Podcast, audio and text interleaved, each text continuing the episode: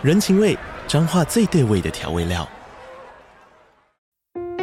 人，你在这端，我在那端，各自忙碌又相互牵挂。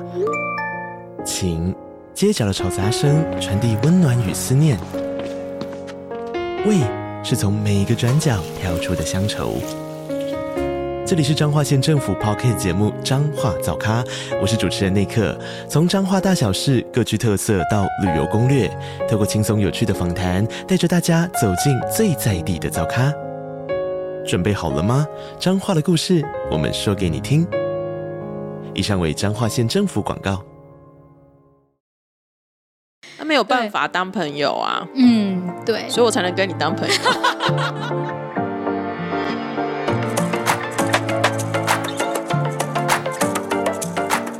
嗨，大家好，我是蘑菇。嗨，大家好，我是王喵，这一集我们要带大家理解一部韩剧，叫做《爱情的理解 听说看完之后很多人求理解。》。我还没有看完的时候，就有就是网友来跟我私信跟我说，你们的 podcast 要聊爱情的理解哦，这样、就他有好多不能理解的东西。然后其实蘑菇没有看嘛，我有片段，我都看片段呐、嗯，但我想说好。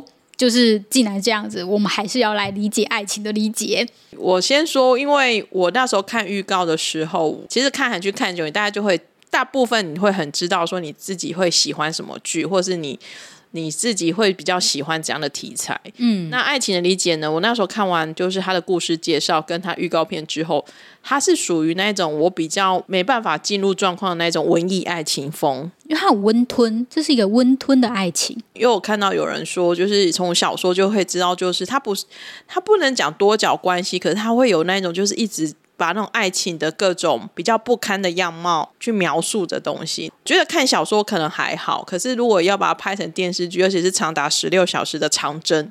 我那时候就想说，除非真的就是口碑很好，那我再入场。结果前一周、前两周就开始各种的声音出来啦，所以后来我就选择就是看看片段这样。可是也是很，可是因为我也很好奇刘演习跟文佳音的配对感觉，所以我还是有去看了一些片段。所以我前面头跟后面尾都有看到一些片段，所以这样算是有头有尾嘛。有头有尾。不过因为王喵有全部看完啦，所以我就来听听看王喵的理解。对，因为其实它叫爱情的理解，然后那个厉害，它可以也可以翻译成利害关系，嗯，就是它是一个利害啦。然后如果要完整一点，就是利害关系。其实它不止在讲爱情的这个部分，嗯它在讲就是他们工作，然后他们的家庭，嗯然后整体你怎么去理解爱情的这个东西。嗯，对，因为我觉得大家都会觉得爱情是他，就是他在那个就是嗯，算是气话里面也有提到说，他觉得爱情是人生中最大的幻想吧。嗯就是你会觉得爱情很美好，然后爱情要付出什么之类。可是其实当你在现实的时候，其实你会去不断地去比较的。对你就是这个人配不配，嗯然后你们之间就是呃地位是怎么样？你爱我或我爱你，我要就是爱情的产生，它或者是对爱情的认同感，可能会有很多的原因，会有很多的不同的因子。对，有人用钱，有人用地位，有人用身高、外形嗯，等等的各种各式样的方式去定义爱情。对啊，所以就是他们就是不断的在探讨这样子的东西。嗯，因为我觉得探讨这个东西，它算是痛苦的，因为它不美好。嗯，对，所以就是这为什么会让大家无法理解的关系，因为你有你自己的价值观跟你自己的衡量标准，你自己的利害关系。嗯，然后当他在就是剧中人物的这样子去很用他自己的是想法去理解这些爱情，就是做这些爱情的决定的时候，你是没有办法理解的。对，因为它里面真的就是恋爱啊、工作啊、家庭啊这些全部都在一起，然后混在一起。因为比方说像里面的就是呃刘演熙，他其实他是从小因为父亲过世，然后妈妈养大，然后他就是很努力争气的人，然后就是然后考上了就是银行的就是正式的员工，嗯。的职员这样。但安安荣兄他因为家里因为安就是秀荣。哦，不，安秀荣，对不起，他就是因为他弟弟的他弟弟过世，然后他就嗯、因为家庭有一点事情，然后他就高中毕业他就到首尔了，他没有读大学，然后所以他能够当时能够就是做到的工作，那可能正就是银行的柜台的人员，那他也不是正式员工啊，然后所以他就一直很努力的想要去呃，就是变成了正式的员工。然后我觉得对，我觉得那个就是我有点不太清楚，说为什么他们要在识别证分颜色。嗯，就是他们就是正式的员工是蓝色的那个吊，就是识别证那个吊绳是蓝色的，然后非正式好像是黄色的。就是你只要一眼看的话，就是旁人就可以知道说你们两个你们是不一样的。嗯，我对于这种制度，为什么他们一直以来都这样？而且其实不只是这一部韩剧，有很多部韩剧都有提到这件事情。吊绳远远看你就知道这两个人的地位是不同的。其实是。就蛮糟糕的。对，因为我觉得那个呃，我知道识别证可能样式会不一样，我们公司的样式也会不一样嘛，就是不同职能会不一样。但是我从从外观就是一眼不应该让人家一眼就认出这件事情。对，会有对我们会有那种觉得不应该这样子做。嗯，然后对他而言就是那个，然后他又喜欢的就是文佳怡饰演的安秀，他其实喜欢画。画画，嗯，然后他也喜欢音乐，可是其实他很穷嘛，就是可以从这边看出来。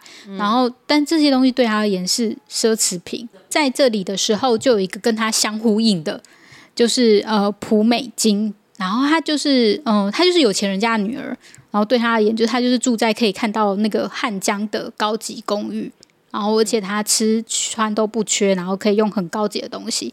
他上班就只是因为他不想要跟他的父母一样，就是然后他想要做一点生产力的事情，所以他才去选择来就是银行工作，对，然后所以他也是正式员工。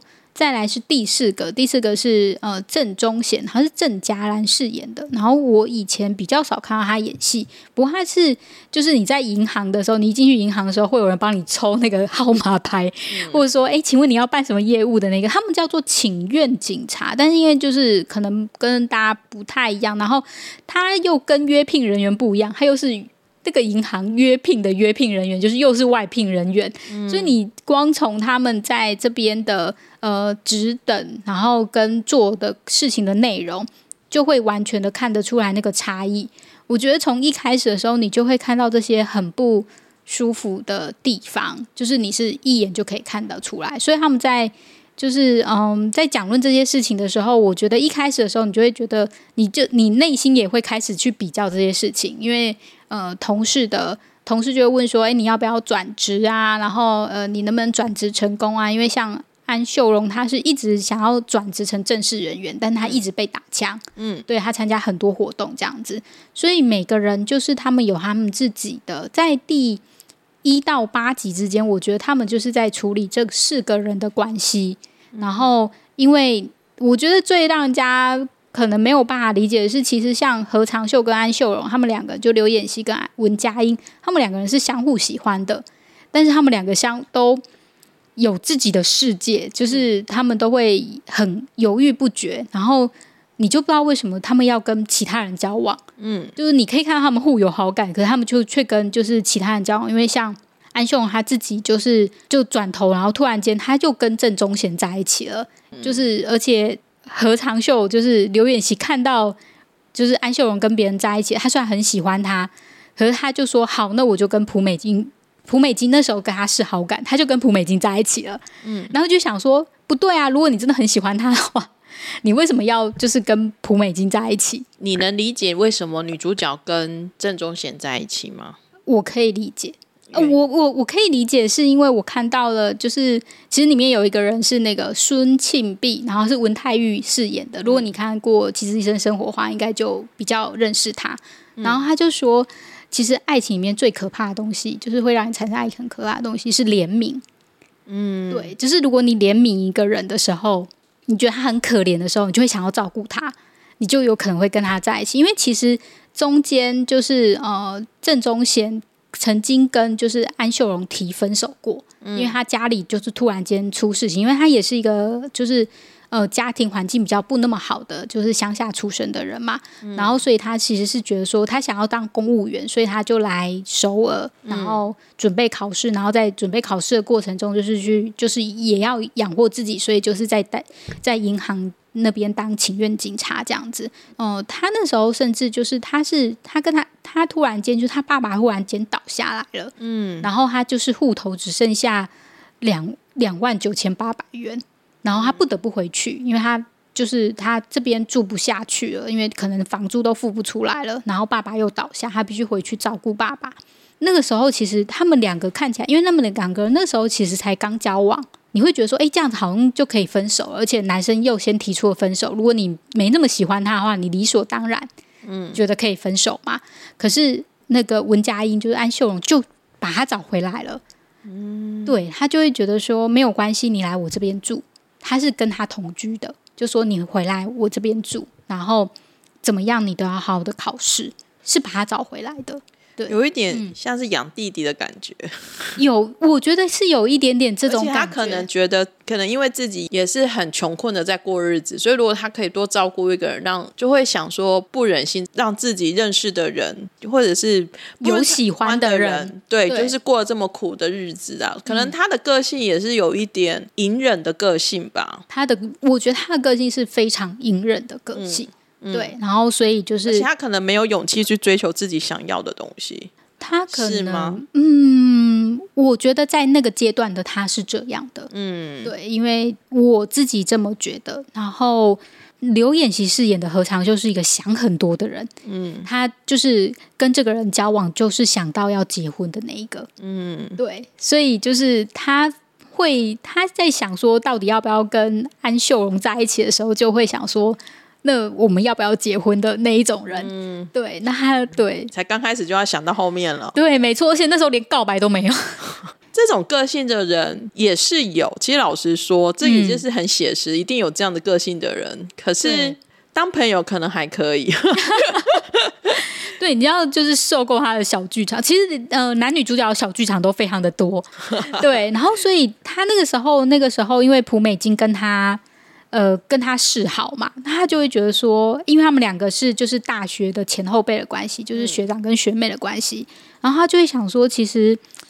呃，朴美金她是富养的女孩，所以她就是比较正向，然后比较开朗大方的那一种感觉，但是实际上可能并不是这样。他就会觉得说，那我或许跟这种女生在一起，她可以补足我比较忧郁的那一块。理解耶，因为其实确实有时候像可能个性你自己会属于比较内向的人，那你就会被很外向的人所吸引，嗯，对，你就会希望说，哎，你身边如果有这样的朋友，或甚至是你的。你的另外一半是这样的人，自己是不是也会改变？因为可能大部分人是不喜欢自己这么内向的一面，所以是想要去改变的。可是你其实又做不到，所以你就会想要借外力。对，所以我觉得那个时候他就会觉得说，啊，竟然他那么喜欢我，我或许在相处的过程中，我也可能会喜欢他。嗯，对。但是这种东西就是交往了以后才知道，嗯，说到底会遇到什么样的问题。因为像胡美金她自己，因为出就是她很有钱嘛，那她就会看到说，哎，她的那个就是男朋友可车子可能开了十年二十年，然后。那个 CD player 都放不出来的时候，她就会觉得说：“那我就买一台车给你啊哇，！”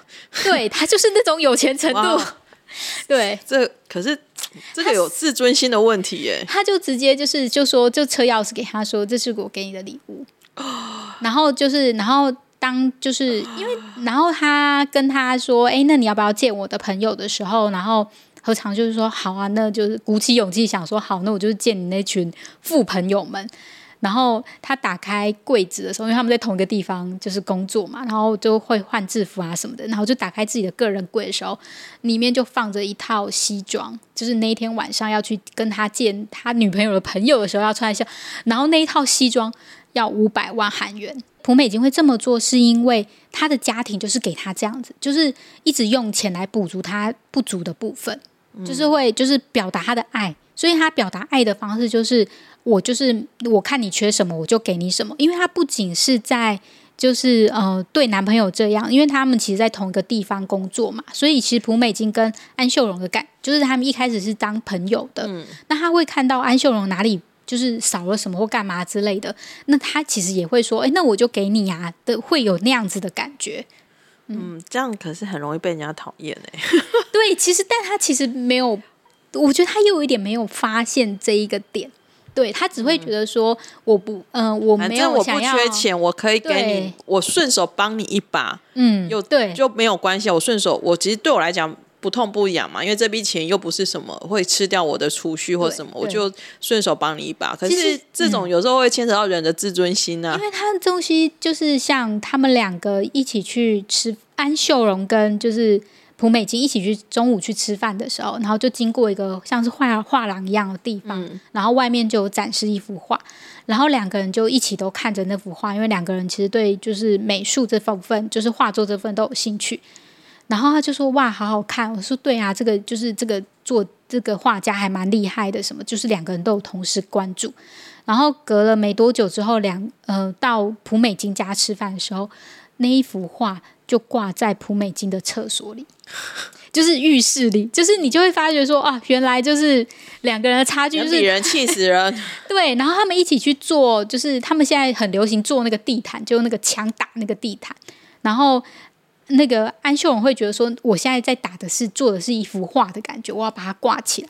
但是因为它是那个毛织品嘛，然后普美金一拿到的时候就是放在地上，它就是一个就是脚踏垫，嗯，对，所以就是在那个细价微的值观差非常的多啦。对，然后你就会看到，嗯钱的实力也差很多。对对，然后你其实朴美已经可能完全没有感觉，可是安秀荣或者是何长秀是一直被针一直刺的那种感觉。他没有办法当朋友啊，嗯，对，所以我才能跟你当朋友。我觉得这一点很重要啊。谢谢你跟我当朋友。一起没钱，对，我觉得就是他们会去谈论这些东西，而且你他不说出来，其实爱情的理解里面很多事情不说出来，但是你一看你就理解了，嗯，就是他们之间的那些差距。然后在这样子的情况下，像有一天那个就是他们他们会用一些很隐喻的方式，有一天就是哦、呃就是像何长秀，他就发现说，他有一天做梦的时候梦到。他跟就是朴美金结婚了，对他就是一个会觉得会结婚的。他发觉他们的日常就是一个很无聊的日常，他已经好像没有爱了，他就会觉得说，那我是不是还要跟这样的人跟在一起跟这。样子的人在一起？他们之间就开始产生一些裂缝了。可是何长秀真的个性是很矛盾的，以他那种个性人，他应该是不太希望生活有变化的人啊。你说哪些变化？就是何长秀应该是希望自己的生活是很安稳的吧，对对对，嗯所以是他又觉得，可是他又觉得他跟美金在一起又很日又很无聊，对，就是觉得相处久了就好人性哦。嗯，对，所以他们就会发现，就是嗯，他们彼此交往一段时间，其实这个呃爱情的理解，其实时间序是拉很长的。他们真的交往也没有说，虽然我觉得何长秀自己心里一直都对，就是呃安秀荣有意有意思，对文佳一直念念不忘，但是他其实也有好好的在跟朴美金交往中。对，只是就是日子久了，那个感觉就是你会发觉说，我其实还对安秀荣非常的心动。嗯，对。然后安秀荣他本身呢，因为他跟就是郑中贤两个人就是交往，但他们也是有就是郑中贤他就必须要考试啊，嗯，然后他考的就是落榜的时候，就是安秀荣也会跟他说没有关系，你就继续考，就是怎么样你就是要考上。可是郑中贤可能听久了，听多了这种话，已经不想要再听这种话，而且会很负担。就想说天哪，我是否就是万一我考不上怎么办？然后他又一直住在女朋友家里，嗯，对，吃软饭，就是会有他自己可能会有这样子的想法，可是可能就是女女生没有这么想，她只是觉得我是在支持你的梦想，嗯嗯嗯，对，所以就是他们彼此之间就是在交往一段时间以后，他会觉得就是不幸福了，嗯，对，但是我跟你在一起是我们两个想要幸福，但是当他发现说已经不幸福的话，怎么办？一不幸福的话，我我就可以跟你说我我要分手吗？这种其实真的还蛮现实生活的，因为我也在现实生活听到很多朋友是夫妻了，可是他就说，其实他觉得他对他已经没有爱了，他已经是家人了，可是要离婚吗？对啊，嗯，然后甚至可能家人还有，因为是有婚姻关系，可能还有更强约的约束力。可是如果有是情侣，也是说，比如说是在一起七八年了，可是已经没有感觉了，嗯那要分手吗？对，然后他就从那个愁眉苦脸的，然后你就可以知道说，因为你喜欢这个人嘛，他的反应你都放在看在眼里，你就知道说，其实他在这这段感情中是不幸福的样子了。所以他可能就是呃，男生就问你是女生说：“你现在幸福吗？”那他就问他说：“那如果我不幸福的话，那我要分手吗？你要我分手吗？”嗯，对。可是你在还没有看到结局的时候，或者是你没有看的很完整的时候，你只是觉得就两个人要出轨了，两个人都在精神外遇中，很明显的。对，而且他们两个还曾经暧昧过。嗯，对，就是两个人都有意思过，只是后来两个人都就是自己跟另外的人在一起了。你会觉得说哇，就是那你怎么办？我觉得那个反而是，而且你会觉得事事都不如意，你的男朋友也没有考上，然后感情又触礁，然后你在职场上你遇到很多问题，你可能被长官性类似性骚扰，做一些你不想要做的事情。然后整个事情，我觉得那个就是很像三十岁的样子，你会遇遇到非常多狗屁倒灶，然后在事实上、工作上跟爱情上都不如意，然后一团乱。我觉得人都会这样，就是你遇到一个不如意或者是不不不舒服的环境，可是你就会去思考说：难道离开会比较好吗？嗯，难道换了会比较好吗？还是其实就忍一下吧，反正也还可以忍。我觉得。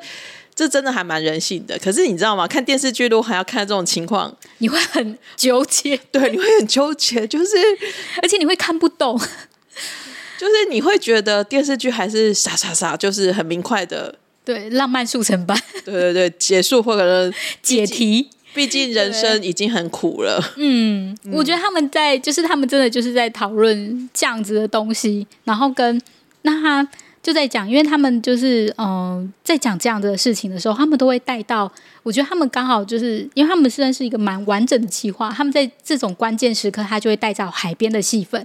所以，如果你看到海边的戏份，你把它从头一开始他们在济州岛，然后后来在正东京海边到统营，就是你可以看得出来，就是会有就是相接连性，他们的对话都很干净，都很关键，但是都不把话说清楚。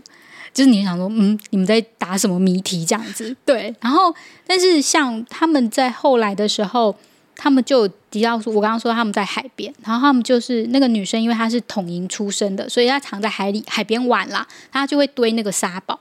然后像他们的堆沙堡的时候，就有个隐喻，他就说，其实他那个女就是女生就说。我在堆沙堡的时候，我都会担心说，就是呃，会不会有人故意把它推倒、弄倒嘛？看到有沙堡就把它弄倒，或者是说会不会被海水冲掉？那那个时候我在晚上的时候都会睡不好，不知道沙堡的命运如何了。那他自他怎么样都会都会崩塌，就是沙堡一定会不见。所以他的决定是什么？他的决定就是我一定要把这个沙堡亲手的推倒，然后再离开。然后这种东西就在暗喻着他的爱情，就是他当他觉得他已经不幸福的时候怎么办？就是我要自己把这个爱情给毁掉，还是就是让别人推倒他？他可以理解啦，就是与其是别人，与其我的结局让别人来决定，不如我自己来决定这个结局，而且至少是我自己下的决定。嗯，所以那个时候大家可能是，我觉得大家会看到是觉得。嗯，他是因为他喜欢着就是刘演习，就是呃何长秀，所以他才对于她的男朋友做出了这样的事情。可是我对郑中贤做出这样的事情，可是我自己看来是，她发现，可这这跟就是她无关的，是她自己发现她在跟她男朋友之间已经不幸福了，两个人都很闷了，因为她会有这样，我会这样子讲，是因为。她发现，就是她男朋友，因为她男朋友就是不在准备考试嘛，然后考试就有那个一起念书的群组或者是什么，然后就一起练书的人，她发觉她在那个地方比较开心，对，笑的比较开心。就他去参加那个聚会的时候，他笑得很开心，可是他在他在家里跟他在一起的时候，就是闷闷不乐，然后愁眉苦脸的样子。还蛮多对关系都会是这样子的。对，然后他就对，所以他就发现说，那我们其实已经不幸福了，为什么我们还要在这里僵持着？但是他可以知道说，其实那男生还是爱着她的，就是她的男朋友郑中贤还是很爱她。感觉出来就是，反正这样子的关系，总要有个人出来下这个决定。对，然后不会是那个男生下的决定，所以我必须要自己下这个决定。对，对。但是他下的决定就是如何狠心的。把沙堡推倒呢？他做的事情是他找了公司的另外一个男生，就是文台英饰演的孙庆碧，假装没有假装，诶、呃，实际上没有上床，但是他演了一场上床的戏，嗯，就是让他觉得就是如何要跟男朋友分得干干净，就是我出轨，而且我是肉体出轨，这是一般男生没有办法接受的事情。其实这一点我就会有一点点不太能理解，是、嗯有需要把事情玩到这么大吗？，对，我觉得这个东西大家会想说，你需要这么狠吗？就是你跟他也不是狠的问题，就是有需要，就是你们好好讲讲嘛。对就就是是不行就不行嘛，对，就是现在就说，我觉得我们没有，就是没有办法走下去要用。背叛来结束这一段事情吧？，对，对，我会这样觉得。嗯，我觉得就是用背叛来，就是试试大家没有办法去接受，为什么就是他呃需要这样子做，对而且这个关系也没有必须要，没有那个必要走到这个地步，我会这样觉得啦。嗯对，所以他他我自，而且大家就就是，而且他很好笑，就是大家会觉得说他是不是要跟就是何长秀在一起了，但没有，嗯他去找了第三者，然后第三者也愿意背这个锅，就是 就是事情有需要玩到这样子吗，嗯，搞到这样子啊，不能说玩，搞到这个样子。对，我觉得这是大家没有办法。可是他的个性其实就是如此的决裂的人，因为当时在他的家庭出现问题的时候，他的弟弟过世的时候，他也是说的，就是他就跟家里断绝关系，然后就跑到了首尔来。嗯，我觉得那是他处理事情的方法是。这件事情其实相对他而言，他也是非常痛苦的，嗯，因为他必须去做出这样决定，而且他必须背负就是臭名，然后别人无法理解他，但是他还是他就是要痛到这样，他才有办法做出决定，然后去就是整个就是把它切的也不知道干干净净，但是就造成了彼此的伤害。嗯这种人会很辛苦哎、这种人活在人世间是还蛮辛苦的。嗯嗯，所以他大概是就是他就是这种个性的人，大家也辛苦了，看这部戏。对。可是我觉得那个时候我就会知道说，他其实不是在为了。嗯，男主就是呃何长秀做这件事情，他是在为自己做这件事情，所以我也不会觉得说当嗯，就是她跟她就是她跟男朋友分手，跟郑中贤分手以后，她会去跟何长秀在一起。可是这就有点有趣，是因为观众永远是上帝的视角，所以你可以看到他前后的关系。可是对当你是在关系中的当事人的时候，嗯，应该真的会很痛苦吧？然后对，然后你在这个时候，你又可以看到，就是何长秀跟郑中贤两个人对于这件事情，就是你跟别人上床这件事情，呃，不一样的反应。嗯，因为像郑中贤，他就会不断的说，你有没有跟他，这你是不是真的做这件事情？你是不是真的做 这件事情？就是好像有点类似说，如果你没有做这件事情，你只是骗我的，那我们可以重新在一起。嗯，对。那何就是，但是何长秀其实是我知道。他我觉得他还蛮咬一口咬定说，我知道你没有做这件事情，你不是会做这件事情的人。嗯，对，就是变得很微妙，就会看到，哎，两个人在处理这件事情的状况又不太一样。这这这真的很难，因为觉得每个人个性就是不一样啊。而且嗯郑中贤可能是比较小弟弟吧，对对，嗯，所以他在那个年纪，他可能执着的是这件事情是不是真的有做。对对啊，何长秀是反正不论你有没有做这件事情，他现在选择相信他，可是我相信就是他有做，他会包容他。嗯。但是当那个谁啊，就是呃，苏孙庆碧把录音档给他的时候，他也不敢听。就是很很有趣，但我觉得他还，然后他又必须一方面何长又，一方面还要好好的，还要跟朴美金分手。可是其实明眼人就是所有的人，朴美金自己也看得出来，所有人都知道说你其实是喜欢别人的，然后你要来跟我分手，然后我可以包容你喜欢着别人，难道我们就不能继续在一起吗？通常我听到这里的时候，会想说，我还是当比丘尼好了，远离这些世俗关系，很累耶。我觉得这些世俗关系也太累了吧。就是我们还是跟一幕的欧巴谈恋爱就好，而且我可以单方面就跟他说分手，我不用去跟别人跟欧巴说我出轨的都不用，欧巴也不会去接受这些事情。然后我爸跟别人结婚了，哦，就这样，这样吧祝福你们。对，祝福你，因为我也跟好几个人结婚。开玩笑啦，但我真的觉得人有时候就很爱为难自己。大大概是那样子的东西，就是这样子的去想法。然后，所以呃，当后来的时候，我有说到，就是他不是一直很想要去转职吗？嗯，然后他后来是转职成功的。嗯，在一切事情都乱七八糟的时候，他他有不断的去申请转职，他的转职成功了。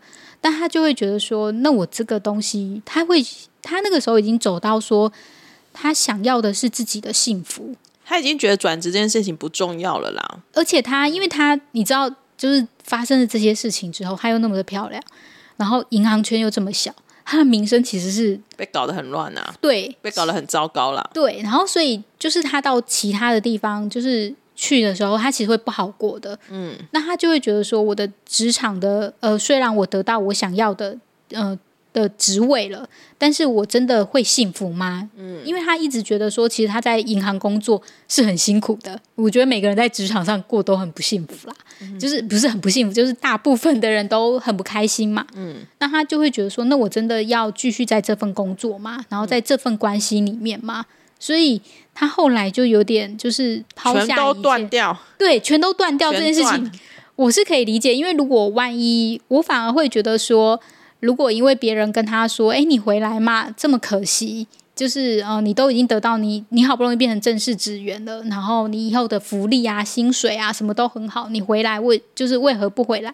他回来了，我才觉得这样跟他的这个就是人设人设不一样，对他反而真的就是离开了，嗯，对，然后他回去了，就是嗯，回去了乡下，因为他就先回去。”呃，统营，然后可能想一下，到底接下来的人生要怎么样？我觉得他很让我觉得我比较喜欢的部分是，他会觉得说我接下来要做的事情是，他只想要顾虑到自己的情感，然后只为了他的幸福去着想。对，因为他觉得他好像以前他到了首尔，他是觉得说我到首尔打拼，然后我就会变得幸福。嗯，但是其实他为了幸福这两个字一直在不幸。嗯，那他。就会想说，那我要就是那要怎么样做才会幸福呢？那他觉得他不要再去顾虑别人的眼光了。我觉得编剧其实还是把结局弄得稍微比较梦幻一点啊，因为我觉得很多人可能其实还是还是没有办法知道自己要做什么才幸福。嗯，对，还是宁愿选择继续在不幸福的环境。苟活着，就是为了五斗米折腰。对，通常包含我也有，我大部分的时候也有，有时候也是做出这样的决定。嗯，对，所以就是他们就是会这样子去纠结的去谈这类的东西。但是我觉得他后面，呃，像是呃，不论是我觉得大家就会对，就是对朴美金啊，或者是郑中贤会感产生同情，但他们后来其实。编剧都给他写了还蛮好的结局，嗯，对我自就是他们都有展开自己新的人生，就有走出这一段 被伤害的阴霾，所以不反。然后他们在最后的结局的时候，我自己也蛮喜欢的，因为他们在讨论，他们也其实也会去想说，诶，如果那那时候我们真的很坦诚。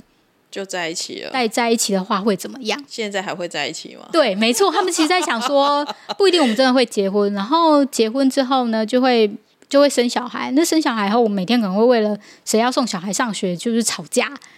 对，就是就是很很有趣。其实这是一部充满着各种小剧场跟纠结的剧啊。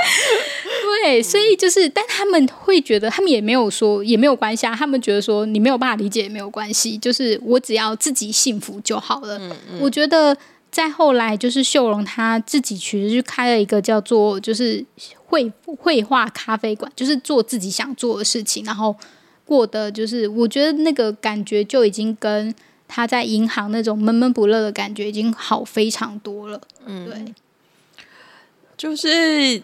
我觉得这看听起来应该算是一部非常写实的的的一个韩剧啦。嗯，因为他背后有说，他背后有说，就是究竟我们是爱着对方，还是我们其实在计较的利害关系呢？嗯，你是喜欢这种比较偏？因为我知道有的人是喜欢这种很比较是写实的，然后风格也稍微比较偏接近内心的探讨。嗯嗯，那你对于就是内心探讨这件事情，爱情你要怎么去定？呃，去理解他。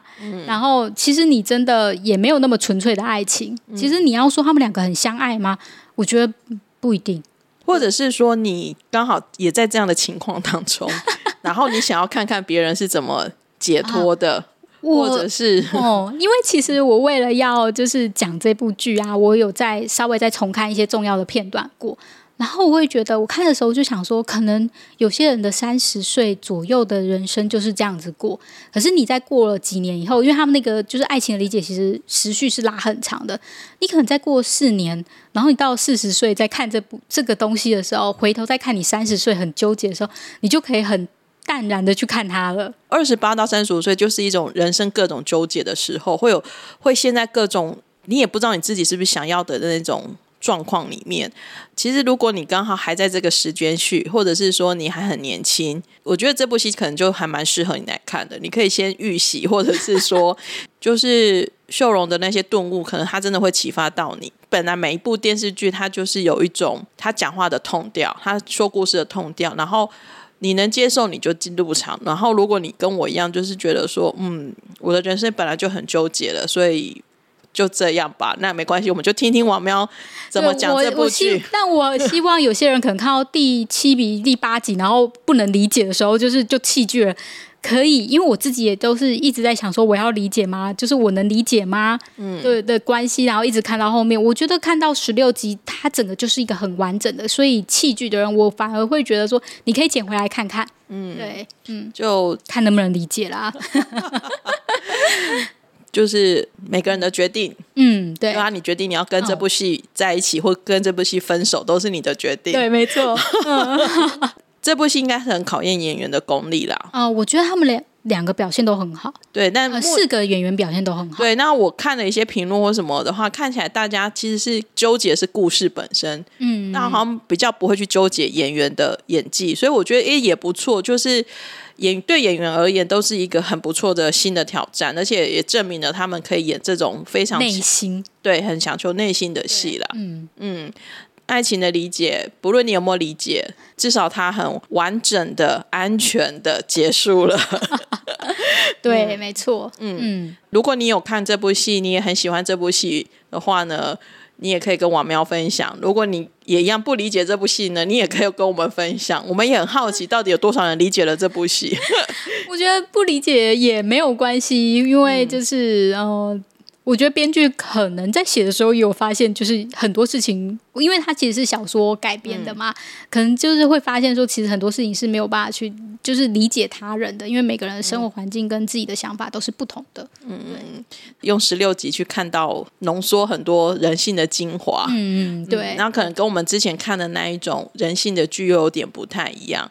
都很不错啊，因为我觉得就是就是有多元的题材，大家都可以挑自己想看的。没错，嗯，好，那我们今天就先聊到这里。如果你喜欢刘演习，我们有一集刘演习特辑，所以有点久了，对，可以听。可那时候音质没有很好，也期待刘远行的下一部作品。那文佳颖还很年轻，但是我觉得他已经挑战了蛮多不同的有题材。我觉得这个这部剧真的太难演，他可以演出就是内心的纠结。而且真的非常的漂亮，就在这部剧好正啊！今天呢，就先聊到这里了，谢谢大家，谢谢大家，大家拜拜，拜拜。